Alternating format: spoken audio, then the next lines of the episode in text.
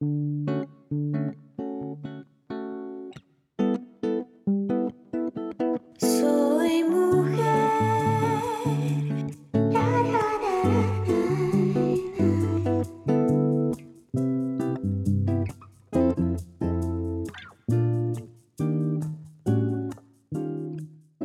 Bienvenidas amigas una semana más aquí en su podcast favorito Soy Mujer. La verdad es que qué alegría y emoción poder compartir con todos ustedes una vez más. Así es amigas, qué alegría. En verdad esperamos que todas se encuentren súper bendecidas y con las pilas puestas para iniciar este episodio. Y recuerden compartir el podcast con todas las mujeres que conozcan para que también aprendan con nosotras. Y bueno, comencemos.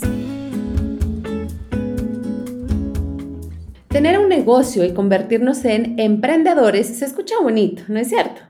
Pero no todo es color de rosa, siempre habrán altos y bajos, momentos de satisfacción y momentos de dificultades y de retos. Así es, no todo es cuesta arriba y realmente son pocas las personas que están dispuestas a correr riesgos y afrontar todas las pruebas necesarias para llegar a su objetivo. Es por ello que la gran mayoría de nuevos negocios fracasan, porque todos desean saborear el éxito, pero no todos están dispuestos a trabajar para conseguirlo. Así es. No es fácil, pero tampoco es imposible. Por eso queremos compartirles algunos de los errores que cometemos los nuevos emprendedores, para que tomen nota de ellos y puedan estar atentos de no caer en uno de ellos y así garantizar el éxito de tu negocio. Así que número uno, falta de compromiso con tu sueño. Es importante que estés 100% comprometido con tu sueño. Solo así tendrás la energía necesaria para superar los altibajos que se presentan al inicio de cualquier emprendimiento. Número 2. Modelo de negocio. Usualmente te dicen que lo primero que necesitas es un plan de negocios, cuando lo primero que necesitas es un modelo de negocio.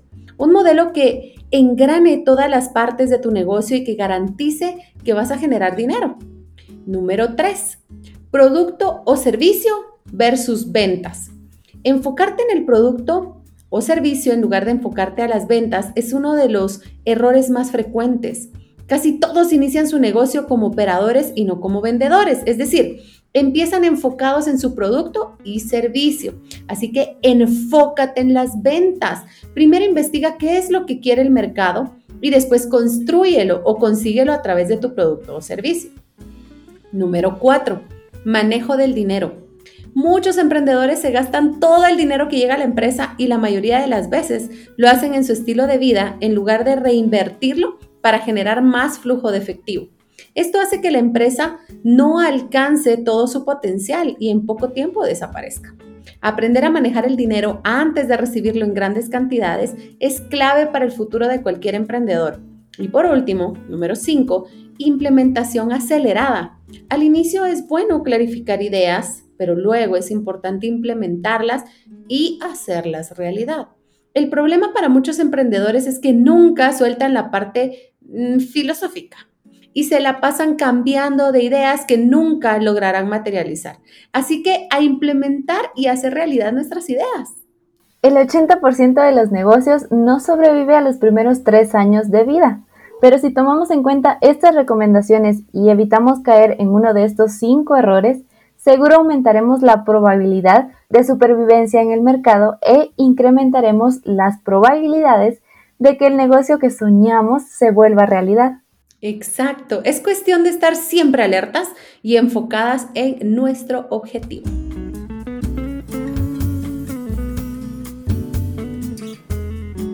Amigas, hoy tenemos uno de nuestros segmentos favoritos donde les leemos las cartas testimonio de mujeres que nos inspiran con su historia, también nos enseñan el gran amor de Dios para nuestra vida. Así es, amigas, nos encanta el poder motivarnos a través de las historias de mujeres increíbles, así que comenzamos.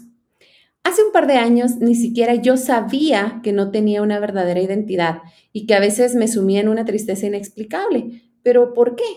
Al parecer, no tenía ninguna razón. Contaba con el apoyo incondicional de mis padres para lo que yo quisiera hacer, familia, tenía amigos y un buen trabajo que tenía que ver con mi profesión, y hasta una mascota. pero lo más importante estaba ausente en mi vida y yo sin saberlo. Cuando me detengo a pensar en eventos pasados, no puedo evitar pensar que había una fuerza muy grande y poderosa cuidando mis pasos, que aunque era algo que yo no entendía, solo sabía que ese algo me impedía ir y venir a ciertos lugares o con ciertas personas o tomar ciertas decisiones, pero ahora entiendo que había un propósito. Esta historia que hoy quiero contarles es una verdadera historia de amor. Inicia levantando mi mano, abriendo mi corazón y diciendo las palabras más importantes de mi vida.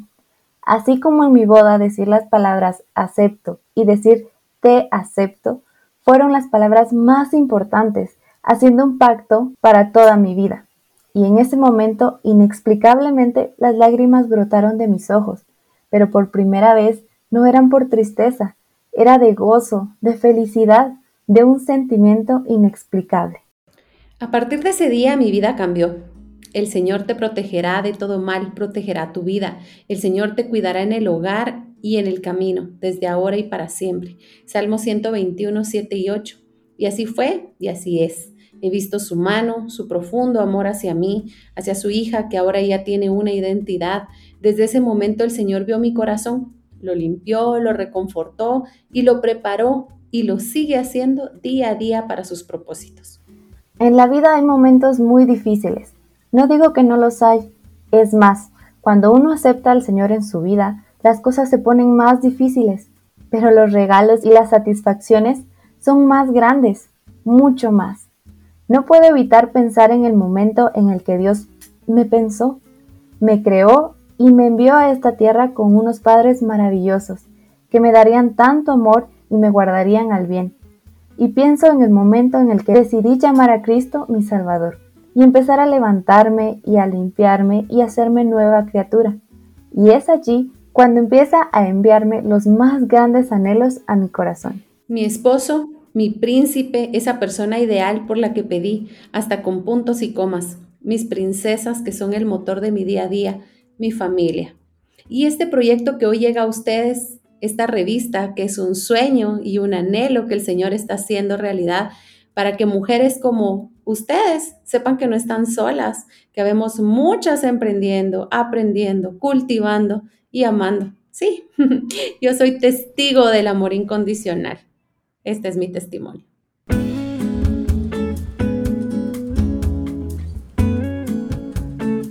Hemos estado hablando de nuestra salud y ahora sabemos que estar saludable no abarca solo hacer ejercicio, comer sano y estar en forma, sino que necesitamos estar saludables en todo sentido, física, emocional y mentalmente. Es por eso que hoy queremos conversar sobre un tema muy importante, pero que a la vez es un poco difícil para nosotras. Queremos hablar acerca del perdón, el perdonar a las personas que nos han hecho daño. Sí, es difícil, pero no imposible.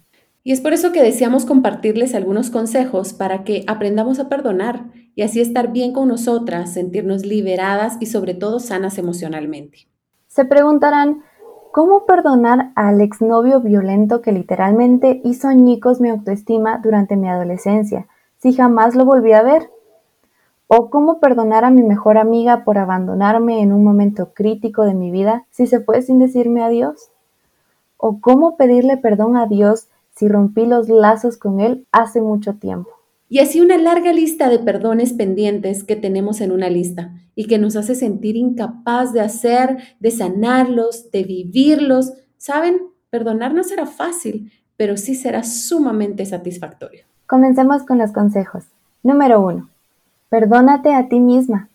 Haz una introspección. ¿Por qué situación te pides perdón?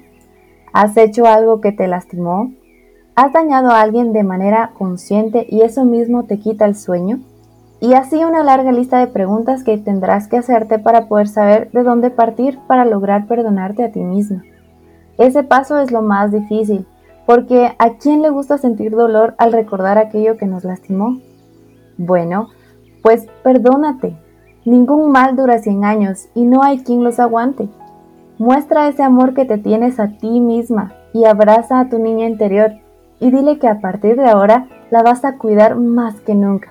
Es importante dejar de juzgarte. Número 2. Perdona a las personas que amas, aunque no te lo hayan pedido. La práctica hace al maestro y para aprender a perdonar debes permitirte perdonar. ¿Alguna vez te lastimó alguien a quien amabas profundamente? ¿Tu pareja, tu hijo, tu madre o tu papá? ¿Tu familia, amigos cercanos, etcétera? Bueno, aún así debes perdonarlos. Después de haberte perdonado a ti por asumir que las personas son adivinas y perfectamente están conscientes de sus errores o sus actos cuando obviamente no siempre es así. El perdón es la llave a la vida, es el cambio a la plenitud es la parte donde se aligera la carga. Perdonar al ser amado no deberá causarte conflicto, porque al final de todo, ¿por qué no dar lo que queremos recibir? Somos humanas y también dañamos y nos arrepentimos. Y por último, consejo número 3. Perdona a toda aquella persona que haya tocado tu vida, aunque ya no esté en ella. Cuando otorgas algo que nadie te ha pedido, te estás liberando de la amargura el resentimiento, el rencor, la tristeza, el odio que dejó esa acción en tu corazón. Nosotras podemos decidir perdonar a alguien que no está arrepentido de habernos dañado, porque la intención al perdonar no es que esa persona quede libre de culpa, sino que nosotras quedemos libres en el interior. El objetivo al perdonar es que tengamos paz, que podamos vivir bien y sin mirar atrás. Es una maravillosa oportunidad para sanar nuestra herida y así poder continuar viviendo en plenitud. Esperamos que en esta breve guía hayan podido encontrar algo que les sirva para comenzar en este camino maravilloso del perdón. El objetivo de la vida es la felicidad y la plenitud y la fuente inagotable de amor que vive en cada uno de nosotras. Hasta lo más malo que nos pudiera causar venía acompañada de una enseñanza. Esperamos que a partir de aquí vivan intensamente y mucho más ligeras. Me encanta cada semana poder apartar un espacio de mis labores y dedicármelo a aprender para mí, consentirme y compartir con amigas. Siempre la paso increíble y me quedo con muchísimas ganas de que el tiempo juntas no termine. Así es, y tristemente hemos llegado al final de este episodio, pero recuerden que tenemos uno nuevo cada semana, así que nos escuchamos en una próxima. Síganos en nuestras redes sociales y compartan este podcast. Adiós. Encuéntranos en redes sociales como revista Soy Mujer Shela.